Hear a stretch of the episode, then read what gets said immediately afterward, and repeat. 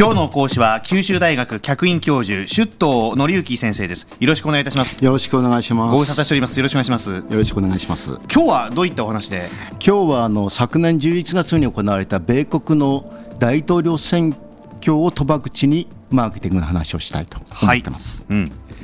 えっと、昨年11月ですねあのオバマ対ロムニーと民主党対共和党ということで大統領選挙が行われて最終獲得票あの投票率というのはオバマが51%でロムニーが48%でした、はい、その差は3%しかなかったんですね。はい、で、えー、この大統領選の直前にあのロムニー失言っていうのがずいぶんメディアでも取り沙汰されてましたけども、はい、それは内容はあのロムニーが自分の支持者の集会でオバマを支持する47%は政府依存者なんで自分は相手にしないんだと、うん、彼らは彼らでいいと。言ってみれば、はい、オバマに投票すればいいじゃないかと、うん、あのそれでも自分は勝つ自信がある。ということを言ってるんですね、はい、これが結構ネガティブにあの伝えられてえー、あの彼の投票には一定の影響を与えてしまったと言われてるんですけれど、はい、このロムニー失言の示唆するところって何かっていうとまず47%も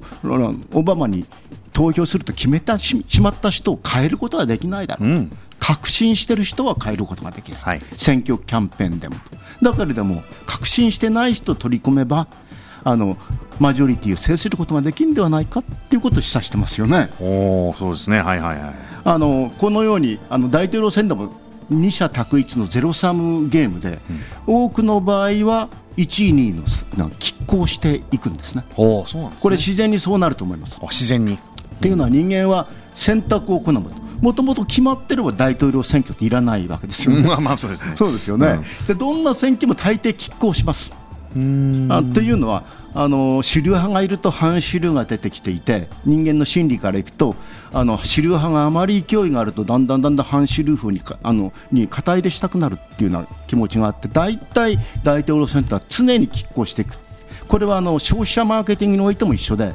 多くの場合はよくトゥーホースレースって言葉があるんですけど、うん、多くのカテゴリーであの2社の戦いになっていくと、うん、高級車でいうとベンツとあの BMW とかいうように、最後はあの2社の中で。皆さんも結婚相手決めるときも、最初から決まっている人間は別だけど、最終的に決めるときは多分2人のうち1人っていうふうに決めるんだと思うんですよ。4人 5, 人5人のうち1人決めましたってことはあんまりなくて 心理過程を追っていけば、最後は2人に絞り込まれて二尺択一して選ぶ幸運な人もいれば不運な人もいるということで、二者択一。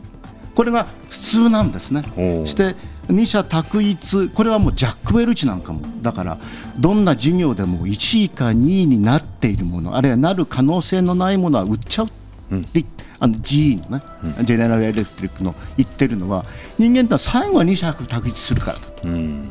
いうことで、まあ、日本の選挙でも今回この前の年末の選挙でも、まあ、自民党が圧勝した感じですけど自民と反自民っていうふうに分ければね反自民って民主党と第3極って言われてるものかな、うん、まあ、得票率はすごく拮抗してると思う、はい、そういう意味では二者択一っていうのは通常でもあるんですね、消費者マーケティング、うん、選択を許された世界では、うん、それで二者択一の中では不動票っていうのはキャスティングボードを常に多くの場合に行ってしまう、はい、たった大統領選挙の場合3%の差だけれども、オバマが今後4年間のあのアメリカの政治を任されることになった、はい、キャスティングボードに握ったわけです、うんうん、であのあらゆるところが二者択一のところは不動票が多分キャスティングボードを願ってしまうと、はい、だけどこの不動票の数パーセントを取るためにアメリカでは20億のドルの広告費が投じられたとこれは両者合わせてですか？そうです、はい、20億ドルすごいですよ。今の90円換算で言っても1800億円ですから。すごいな1800億円っていうのは日本のトップ広告主のあのー、3倍くらいのサイズなので3倍、えー、広告主っていうベースで言ったら昨年度アメリカではこの大統領選挙が最大の広告主だったと 思われますね。一大ビジネスね。これ、はいあのほとんどネガティブキャンペーンだったんですけれども。相手の悪口をね。相手のね、うん、まあネガティブキャンペーンは聞くってことでもありますねこれね。彼は逐次調べているので、ネガティブキャンペーンはものすごく効果があったと。あるということが立証されてると思う、はい、あのこれはね、うん、長期的にはともか。く、あのー、よくこの頃はインターネットキャの選挙だとか、はい、あの選挙におけるインターネットの活用ということが言われるけれども、この不動票の数パーセントの取り込みに関して言うと、20億ドルがマスメディアに投じられたわけですね。それは何なんなぜなんだろうと。うんそうですよ確か今もう日本でもそろそろインターネットでのね選挙活動解禁かみたいな情報もある中で重要視されてるのかなと思いきや不動票取り込むにはっていう。よくあのインターネットはワントゥーワンでよく使われるっていうのは1対1の関係、新既存顧客の取り込みと囲い込みのためには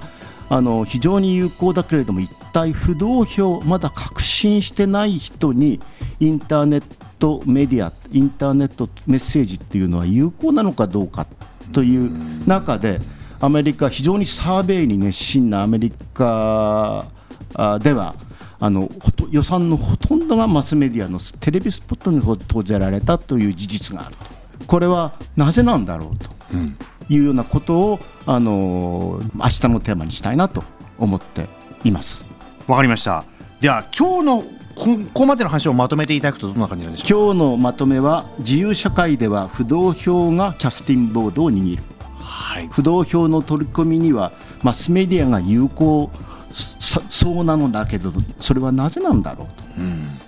いうのが今日のまとめです。非常に興味深いお話また次回に続くということになります、えー、今日は九州大学客員教授出頭則之先生でした。ありがとうございました。ありがとうございました